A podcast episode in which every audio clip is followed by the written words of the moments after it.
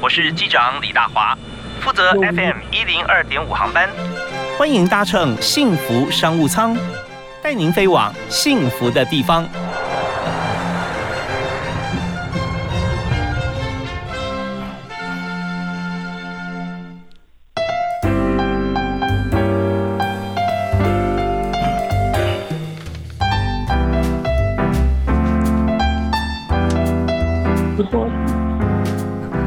亲爱的听众朋友，大家好，非常欢迎您锁定幸福电台幸福商务舱。在今天，大华为您介绍的这个商务主题啊，其实跟每个人的生活非常有关系啊。虽然是商务，因为这个商品它是带给大家心情开心。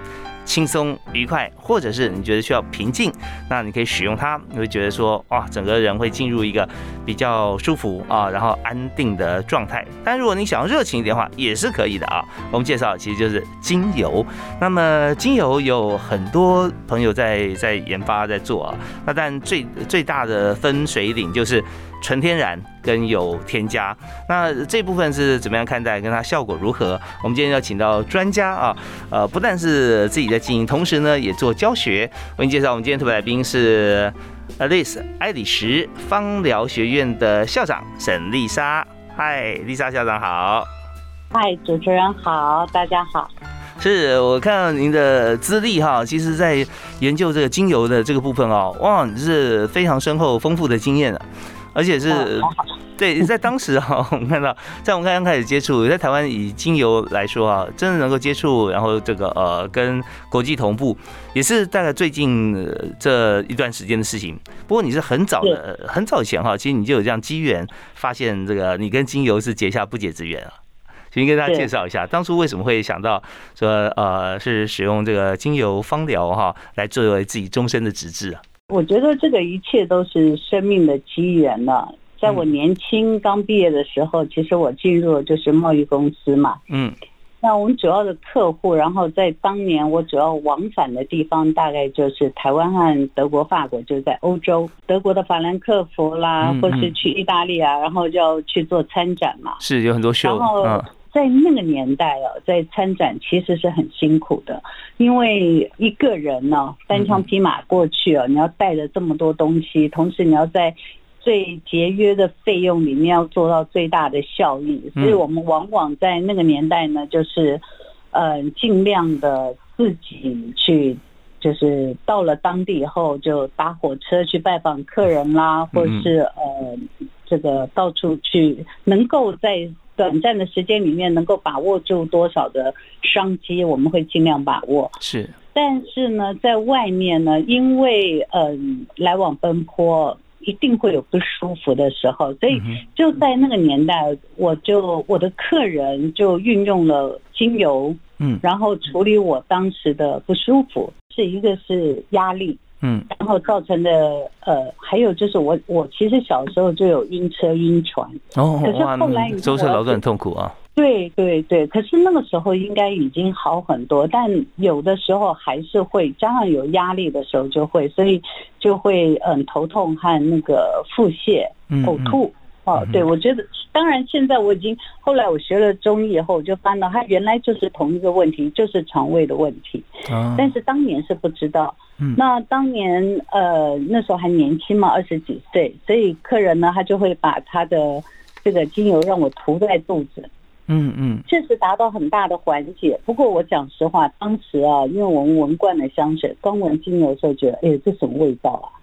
呃，可是嗯，很神奇的就是，很快的时间你会被那个植物的那个能量哈，嗯，就慢慢慢慢你就觉得达到很好的缓解。现在才知道，我当时拿的是叫做精华油，也就是植物油加精油，并不是纯精油。哦，那呃，我就一路上就用了，哎，效果还不错。嗯嗯。于是就第二次再过去就很好奇。那在他们当时一些小的药局，在他们药局里面，在欧洲药局啊就有卖，我就买了一些。嗯嗯。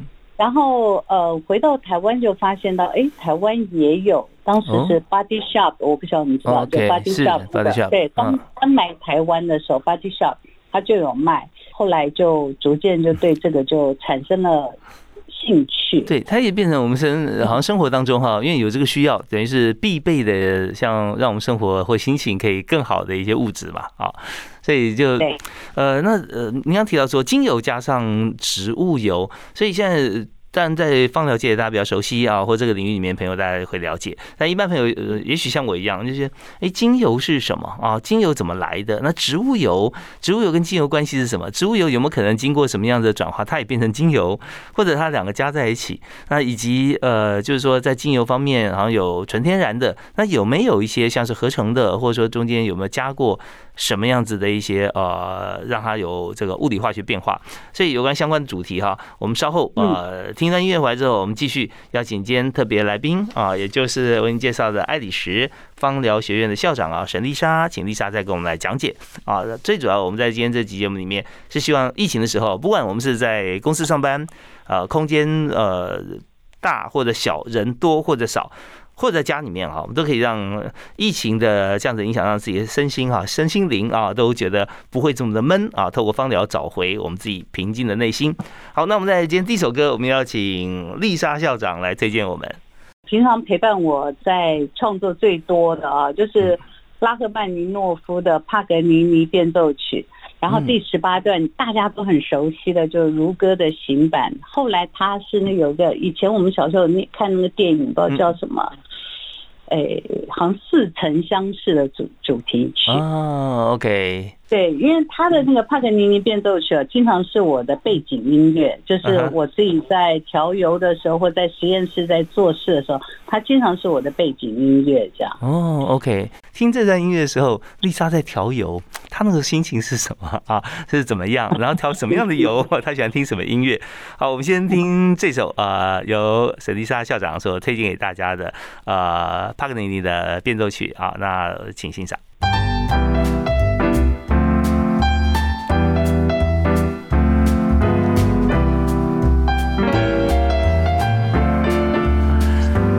您在每天下午的五点到六点锁定 FM 一零二点五，收听幸福电台的幸福商务舱，我是李大华。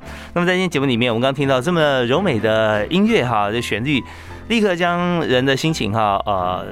变得非常平静，而且在脑脑海中脑筋不断转哦，会看到你想看的画面，其实蛮神奇的。每个人想看的，每个人看到的都不太一样。但是呢，透过音乐，透过香味，透过精油，或透过一些你喜欢的呃。地方啊，以及空间啊，都可以让你有这样的感觉。而今天我们就让沈校长哈丽莎来带大家进入精油的世界哈，来认识一下到底我们为什么哈精油它有哪些应用面。在疫情期间哈，我们怎么样透过精油能帮助我们生活可以更好？好，丽莎好。你好，是我们刚才提到，呃，你说你在德国的时候，刚刚那时候不舒服，然后有客人哈，就是贸易商的客人，那拜尔嘛啊，然后就给你呃精油，那精油是混合植物油，那而且你觉得说很对你蛮有效果的，那我就想提一个问题，就是说精油呃它是怎么制作的？那植物油跟它的关联怎么样？那中间它们两个合在一起跟不合在一起啊，它是有什么差别？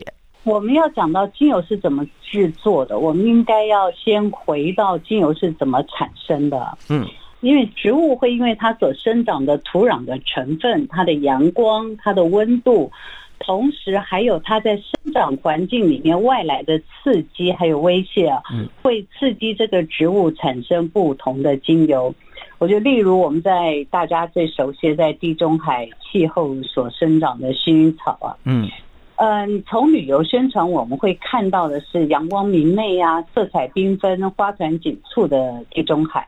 但是呢，我们认真的把这个地图展开来以后，你就会发现到这个普罗旺斯这个地方，它的相对的纬度纬度啊，对应到我们亚洲其实是到东北的长春，嗯，也就是日本的北海道，差不多是这个地方。这些北海道也有有薰衣草啊，大家对，没错，其实差不多在这个纬度上面都是可以，但是呢，因为它的土壤不一样，它所生长出来的薰衣草的品种是不一样，所以它萃取出来的精油，还有对于我们的功效就会不一样。所以它呃为什么会有不同的功效？原因就是因为那个土壤、那个气候。嗯，所成就它的化学成分不一样，所以它带来的功效不一样。那以普罗旺斯这里我们来讲好了，好，一年当中十二个月啊，嗯，呃，它大概有五六个月是在低温状态，所以在每年呢过了八月以后到九月哦，南法这方就开始进入低温时期了。嗯嗯，那薰衣草它最佳的生长的地方啊，其实是透水性非常强大的石灰质。嗯哼，透水性强大，所以它的表示什么？它需要很努力、很努力的扎根，它才有办法把它的根牢牢的扎在那个土地的深处，然后吸取到土地深处的水分，对不对？嗯嗯，所以呢，薰衣草在它年轻时候刚种下去。前两年呢，薰衣草是需要奋力向下扎根，嗯，然后到了冬天大雪纷飞以后啊，嗯。这个积雪就会厚厚的盖住整个薰衣草田。换角度讲，其实就像替它盖被子，哦，但是它脚不会底冻伤吗？下面的不会。嗯。所以薰衣草生长种植的地方，第一个它一定要有群山环绕，就是不要让那个北方的狂风这样子袭击它。嗯就是它要冷要冻没有关系，但是不能有风。，OK，第二就是呢，它的根是要往下扎，对不对？对，我们都知道啊，嗯，像在陕西那个地方不是窑洞吗？是，他们那个洞穴里面是冬暖夏凉，对不对？嗯哼哼，所以呢，冬天的土地底下事实上是温暖的。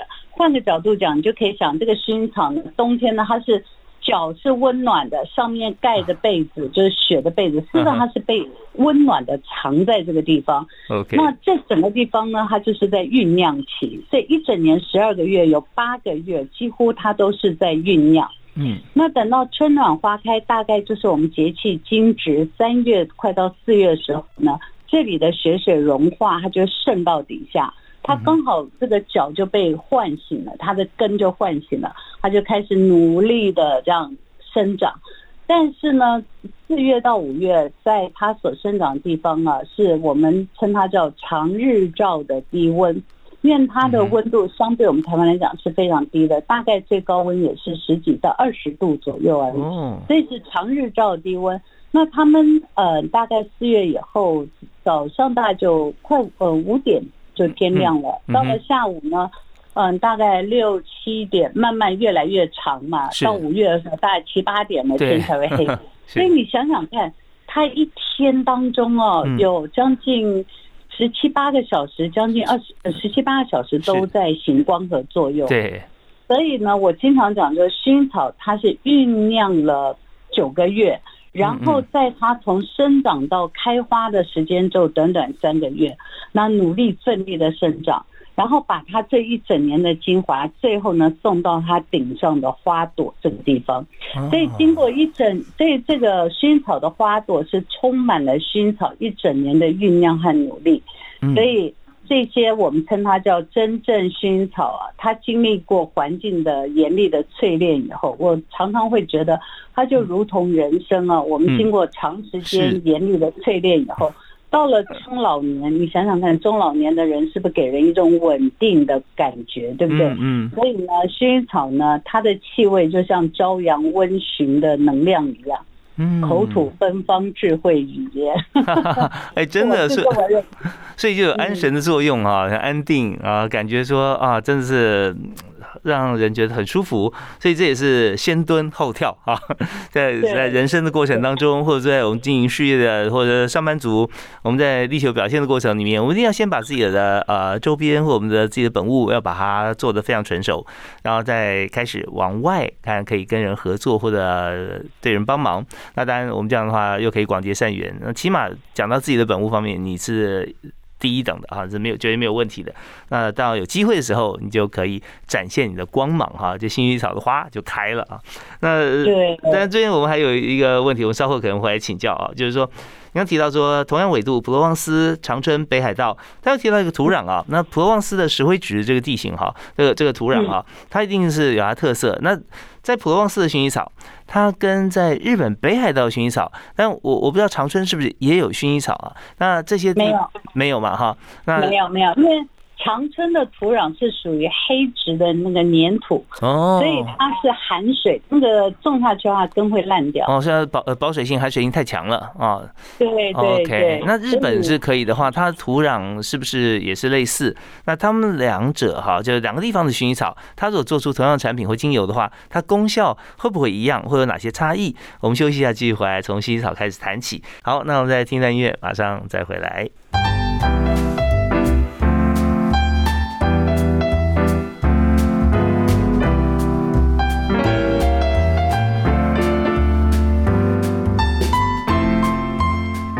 好，非常欢迎继续锁定幸福商务舱。在今天我们谈的是精油啊，精油这个产业，当然它也牵涉到它的行销产品的这个品管，还有这个经营哈。所以在这个业务面方面，我们稍后来谈。我们先谈它的精华，也就是说这个商品怎么样做出来，然后它对人有什么样的影响啊，这是非常重要的。特别在疫情的时间，怎么样透过这个味道哈，精油让整个气氛或心情有比较安定，可以做改变。好，那我们今天请到特别来宾是 Alice 爱丽石芳疗学院的院长。沈丽莎，好吧，我们刚才讲到了，你要分享这个也分析哦，普罗旺斯的薰衣草跟北海道薰衣草，其实它们的呃一东一西纬度相同，但是土壤应该也不太一样嘛啊，那他们种出来的，像他们生长的时间啊，还有就是说他们的呃采收以后啊，他们的功效或制作是不是也有不同？应该这么说，我们现在啊。市面上大家所买到的薰衣草，其实大部分来说，其实是从保加利亚这个地方生长的。嗯嗯。那在普罗旺斯这里的话，因为它的过度旅游的关系，所以它的那个栽种的面积越来越小，所以大家反而不容易买到真正南法普罗旺斯这个地方的薰衣草。但是，呃，我个人做过比较哦，嗯，我认为，因为薰衣草它毕竟哦是。我觉得植物还是有向地性，就是还是有它喜欢住的故乡嘛，哦，所以在呃，在欧洲这里所产的这个薰衣草，我认为它的香气可能是因为它的环境的关系啊，它的香气还有它的我们说它的化学成分里面的很重要的可以安抚和滋补人、滋补我们身体的乙酸沉香酯和乙酸沉香醇，它的比例啊。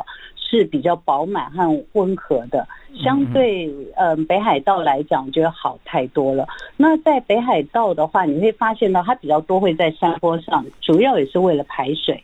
嗯嗯，它还是要让它排水。哦，你刚说水太多，它根会烂掉，对不对？它长不好。对对对，嗯，主要还是会跟它的那个排水度会有关系。还有就是呢，植物有一个很大的特色，就是。你不是种了它就好，你知道周围的刺激也很重要。嗯，就是周呃，就是你周围跟你一起栽种的植物啊，嗯嗯，就是它的刺激啦，还有你环境刺激是重要的，所以真的很有趣哦。嗯嗯，同样的植物啊，即使你在别的地方你能够驯化它、种植它以后，但是呢，它真正呈现出来的呢，会跟它原生的地方还是不一样的。嗯，所以你要问我是真的喜欢什么，我是喜欢欧洲他们这个地方所产的、所采收的薰衣草是比较好。OK，像普罗旺斯、保加利亚啊，对对对，普罗旺斯、保加利亚，然后在普罗旺斯它应该要到八百八百多公尺以上的高度，这里的薰衣草。呃，我们称它叫真正薰衣草。这个地方的确实，它会对现代高压工作所产生的疲惫的朋友是具有极大的安抚还有滋补的作用。我经常会跟我学生讲说，你千万不要以为它只是助眠，因为它的能量仿佛是告诉我们呢，我们眼前的磨难呢，我们身体都会遭遭受很多磨难嘛。你眼前的磨难是为了下一次灿烂所做准备啊！哇，好有哲理哦！就看它生长的过程中就可以了解悟出这些道理了。对，没错，所以嗯，从来都没有一个是不经过磨难、不经过这个呃酝酿就得来的这个成功。其实他他都不会是呃可以，就是他对你的帮助其实不会留很久。但是你如果要说你生命当中有什么 值得你这样子刻骨铭心的，肯定是那些经历过的磨难后所得的成果。像丽莎校长所跟大家讲的，光看薰衣草的生长，我们就知道，或很多的植物生长啊，就晓得大部分的时间它是都在沉潜啦，哈，都在努力生长哈，这或者在休眠，但真的绽放出它美好花朵的那一刻是很棒的。那我也跟丽莎校长分享一下哈，就是说你要提的这个部分，在土壤的临近植物的影响，其实像很多像是呃红酒好了啊，红酒有时候喝起来，它它明明是葡萄，它酿出酒以后，哎，会有莓果味啊啊，会有什么呃皮革味啊，会有什么啊？它或者说跟附近有些的植物，或者说我们可以联想到的，会有些相近，所以土壤跟其他植物之间其实都是串流的。是你还有阳光，因为你刚刚这么讲啊，就其实我也很爱喝葡萄酒。嗯其实你会发现到同一个山头啊，就这个很有名嘛，就有一个是那个什么私生子葡萄酒，就那那一个就法国北快靠近东北那个地方。是你会发现同一个山头啊，它在山顶。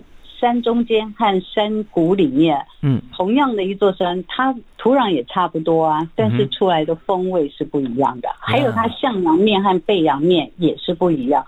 其实这个的经验，我在每一年收集迷迭香的时候啊，就有很深刻的感受。因为我说我后来就是大量进口精油嘛，我大概一年。单一品种的话，有时候会进到两三百公斤。单一品种，有时候甚至于会到四五百公斤。那是因为应我客户的需求。是，但是在呃应他们需求之前，我要帮他们先选种啊。那经常我在同一个，譬如说我在呃摩洛哥，呃摩洛哥靠近地中海前面这一块地方，就是亚特兰提斯山这个附近这一块地方啊。嗯，他会经常会标注我，他是在呃向阳面，或是向地中海，或者向或是山坡底下，它不同产区同一个时间点的迷迭香，在不同产区哦出来的成分气味都不一样。有没有说最好的一个时机点或产地呢？呃，有那。有的时候，所以我就说，这个精油就农作物，你就是看天吃饭，你知道？嗯。那往往我会除了每天看自己亚洲这个地方的气候以外，我其实还是会看我生长地方最近发生什么事情。嗯。那如果今当年过热或是雨水过多，其实都会影响。哦。还有就是呢，像譬如有一些植物，像迷迭香的话呢，它如果向阳面，然后那一年太热太燥的话。它的这个我们称它叫挥发性的单铁烯就会变得很强烈，其实是不好的。那如果我需要它的那个气味比较温和的话，我就需要它是背阳，然后在山中间这个地方的，它的气味啊，闻起来就是，如果是方学芳疗就知道，我们说的那个它的桉油醇还有它的单铁醇的部分呢，就会比较多，那是会跟它行光合作用，就是跟它的阳光和土壤。是有关联的。是，那我们想还剩下两段时间啊，不长，但我们想谈一下精油的制作跟各种不同精油功效，还有就是为什么不同国家的人哈，他闻起来香气啊、欣赏的香味是不一样的。如果今天你要到了欧洲、到中东、到美国，那我们要是当一位大家熟悉或受欢迎的人，你再可以选择什么样的精油或者香水啊？我们稍后再回来请教我们今天特别来宾沈丽莎沈校长。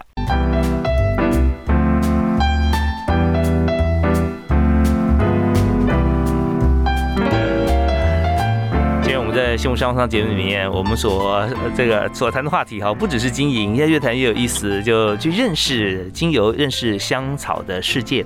那能够讲到这么多，从品种开始啊，到种植、采收，以及我们要制作成精油，还要做教学，那。大概没有几个人啊，可以在节目上面，应该说没有其他人啊，在节目上可以跟我们聊这么清楚。是 Alice 爱丽石芳疗学院的校长沈丽莎沈校长哈。哎，丽莎，我们刚才讲到说，哦，那高度这件事情对香草来讲，是不是也是一个重点？是，其实纬度和高度会成就它不同的香气啊。嗯，呃，我刚刚讲的都是属于高纬度的香，譬如说薰衣草啊、迷迭香，迷迭香还好是低纬度一点。我介绍有一个是这个大家很熟悉的，就是我们叫野马玉兰，就是我们经常会在这个超商会看到有个叫牛至的这一个草啊。嗯。其实它的主要的产地会在哪？它主要产地在西班牙南部，西班牙南部的塞维亚那个地方。是。那我们知道西班牙有个非常有名的就是那伊比利猪嘛，啊，是，就是伊比利火腿伊比利猪。你知道真正伊比利猪哦，它其实是会吃这个牛脂的。那在伊比利半岛这里所产的牛脂啊，它的成分啊是多层次的，啊比较温和。但是呢，这一个植物呢，它是生长能适应环境能力很强大的。如果它越往北走啊，譬如说到了法国，就就是纬度比较高了嘛，或再往高纬度的话，它的气味就会变得很强烈了。那如果在化学成分来讲，我们就说它的百里酚的酚的味道会比它的香精芥酚的成分就会高很多。然后这个往南走的话，它的相对来讲。在伊比利半岛这里所产的野马玉兰的这个相对来说是比较温和，然后比较不刺激，但越往北走它就比较刺激，这非常有趣哦。那我想是。我讲的是高纬度，但往低纬度讲，热带雨林也有非常精彩的精油啊。嗯嗯。那比较对我们台湾来讲比较熟悉的，大概就是这个白玉兰。但是在雨林地方哦，竞争最厉害的，我个人认为是依兰。像我们在台湾，大概都经过驯化了吧。我都没看过，你知道在东南亚雨林地方，你看到的白玉兰啊，它大概可以长到三四三四层楼、四五层楼这么高。哦，就是玉兰花嘛，是。他们有白玉兰、红玉兰。红玉兰是。玉兰，你会发现到玉兰花的花是长在它的树枝开出来的地方。哦。然后它是白白小小的，对不对？嗯嗯。你替它想一想，它在白白小小的时候，大家怎么发现它？怎么去帮它？繁衍下一代很难吧？嗯哼，所以在雨林地方呢，因为物种众多，所以他们要努力生长，把自己长得很高很高很高，高到哈就比拟其他的这个植物以外呢，然后呢，它可以把它的香气经过风吹以后，可以送到远方，所以在远方的昆虫啦、鸟类啦，可以闻到它的味道，然后过来帮它。嗯，对，所以在。雨林地方的植物，你会发现到它就会具有比较高芳香度，就比较香。嗯嗯嗯。然后主要就是要跟人家竞争嘛，为了跟人家竞争，我一定要把我自己的装扮的非常艳丽，香气充满。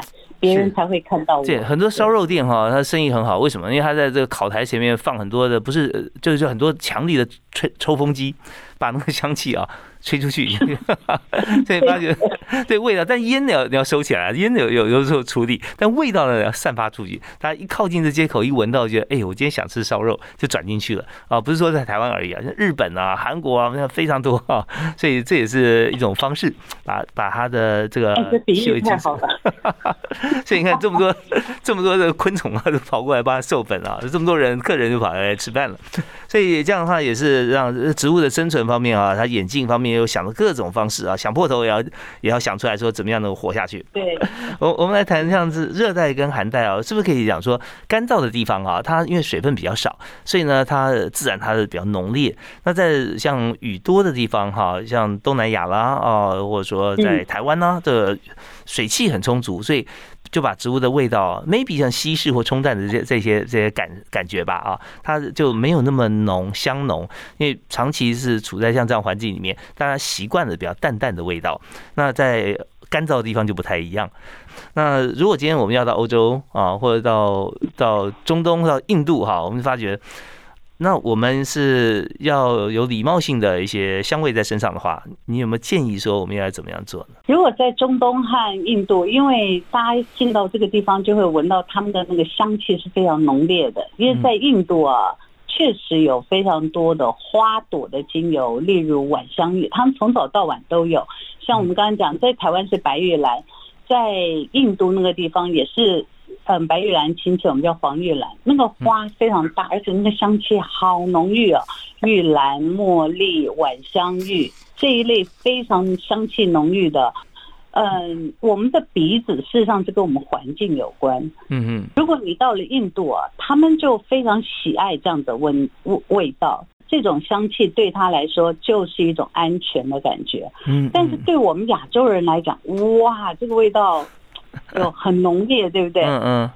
所以我们周围，你看，在我们台湾，我们周围其实闻到最多，大概就樟树啊、红快木啊嗯就柏科的快木或者是肖楠嗯这一类的树木的的气味气味，它是是属于优雅、稳定、纯净的嘛。嗯嗯，但对印度来说的话，那因为他们在比较热雨林的地方，所以味道就很浓郁。嗯嗯，那至于在这个中东阿拉伯的地方的话，其实他们这个地方，因为呃，以伊朗来讲好了，伊朗、伊拉克这些中东地方，波斯帝国这个地方来讲，它刚好是欧亚两洲的交界处啊。他们要么就是自己所运用的香料，也大部分都是食物里面香料，大家可能知道孜然，对，像孜然，像我们说姜黄。什么藏茴香跟嗯。姜黄、茴香这一类，嗯就是嗯气味很浓郁的。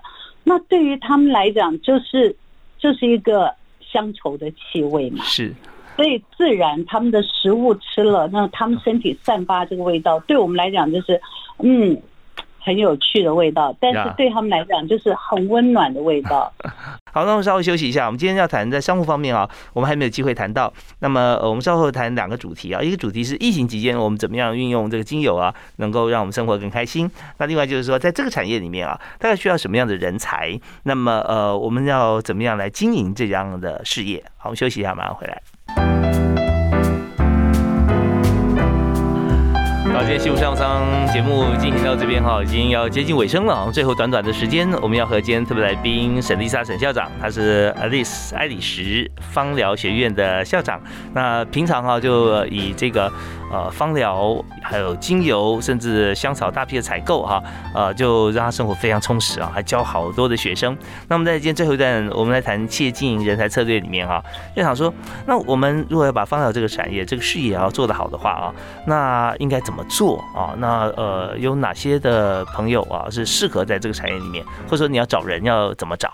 嗯，进我们公司的话，第一个，因为我过去教学二十年的经验了，我大部分，嗯，会有些学生他会上了课，他有兴趣，那我们就会让他进来，因为我们毕竟这个行业还是有它的专业门槛的，所以我们会希望他有，嗯，就是我们学院会有上的呐喊啊 IAFA 的这个认证嘛，嗯，那所以我会从学生里面会挑选一些从事这个专业的。那但是一个公司里面不是所有都是放疗师，因为它还有嗯其他的这个，譬如说行销啦、企划啦嗯什么这一部分。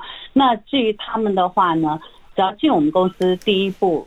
呃，前三个月大概都是要经过这个芳疗专业训练，不管他有没有，都要经过专业训练。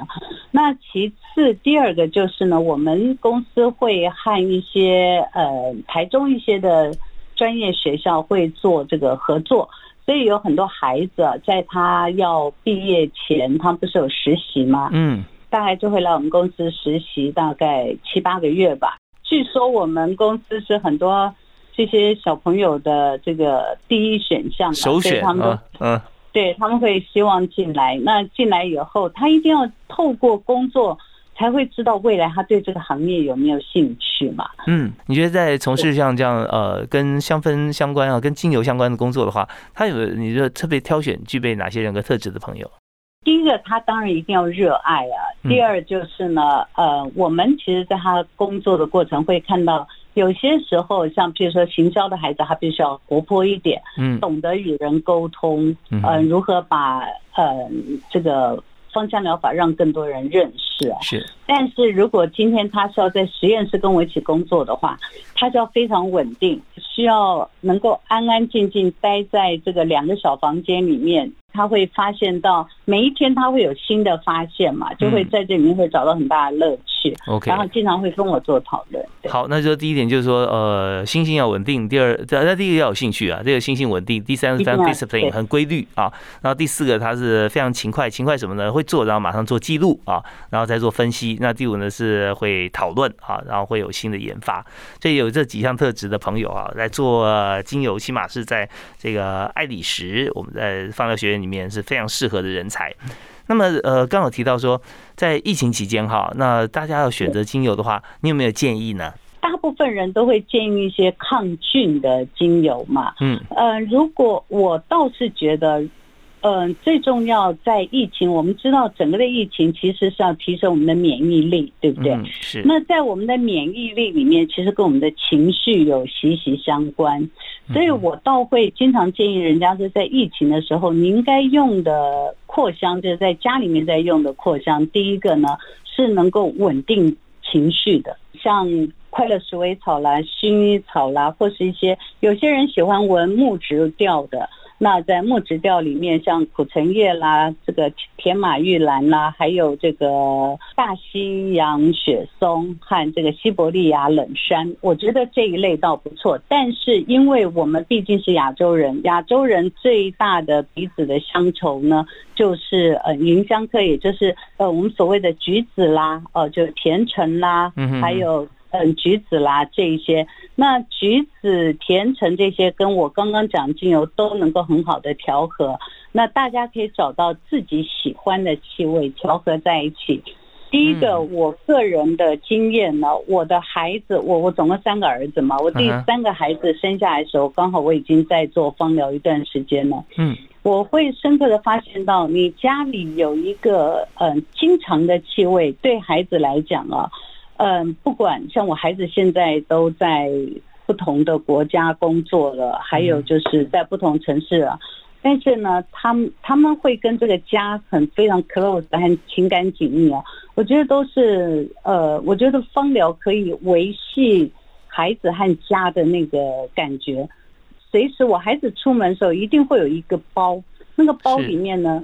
呃，一定会带他们必备的，譬如烫伤啊、割伤该用的，还有感冒该用的油以外呢，他另外一个就一定会带他们喜欢的气味。那那个气味呢，因为人在外面一定会受受到一些挫折打击和困难。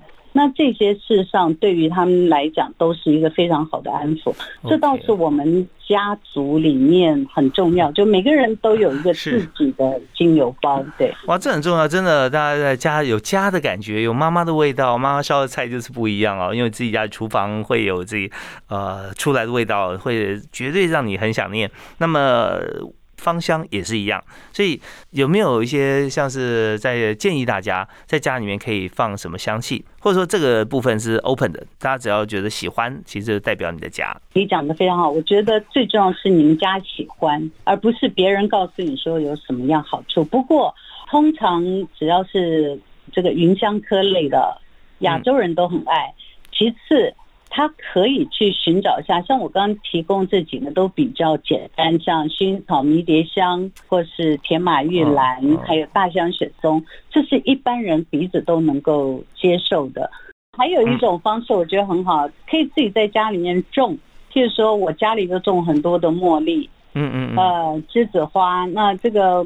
在不同的节气，它就可以散发很好的香气，那是另类的香呃精油啊。是是是，这这也真的是家，因为你不但闻得到，你还看得到，还摸得到啊。那这时候呃，你的记忆点会更多，家人的情感会更加的密合，好吧？那呃，当然我们今天节目进行到这边啊，有很多议题，也许我们还没有谈到，但是我们希望有机会再请丽莎校长能够到我们节目现场啊，来跟大家交流。不过最后呢，还是要希望你送给大家一句你的座右铭，好不好？好，因为我过去学习的过程里面，我是读儒家的。我在儒家里面呢，没有办法说哪一句，但我觉得它最重要的有个精神呢，就是努力把自己做好，好到别人想学习你。我觉得这样就够了。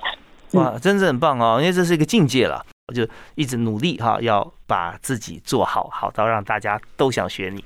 好，我们今天也非常感谢啊，大家都想学他的沈丽莎校长。好，谢谢丽莎，谢谢谢谢主持人，谢谢各位，是我们下次再会哈。OK，好，再见再见，谢谢，拜拜。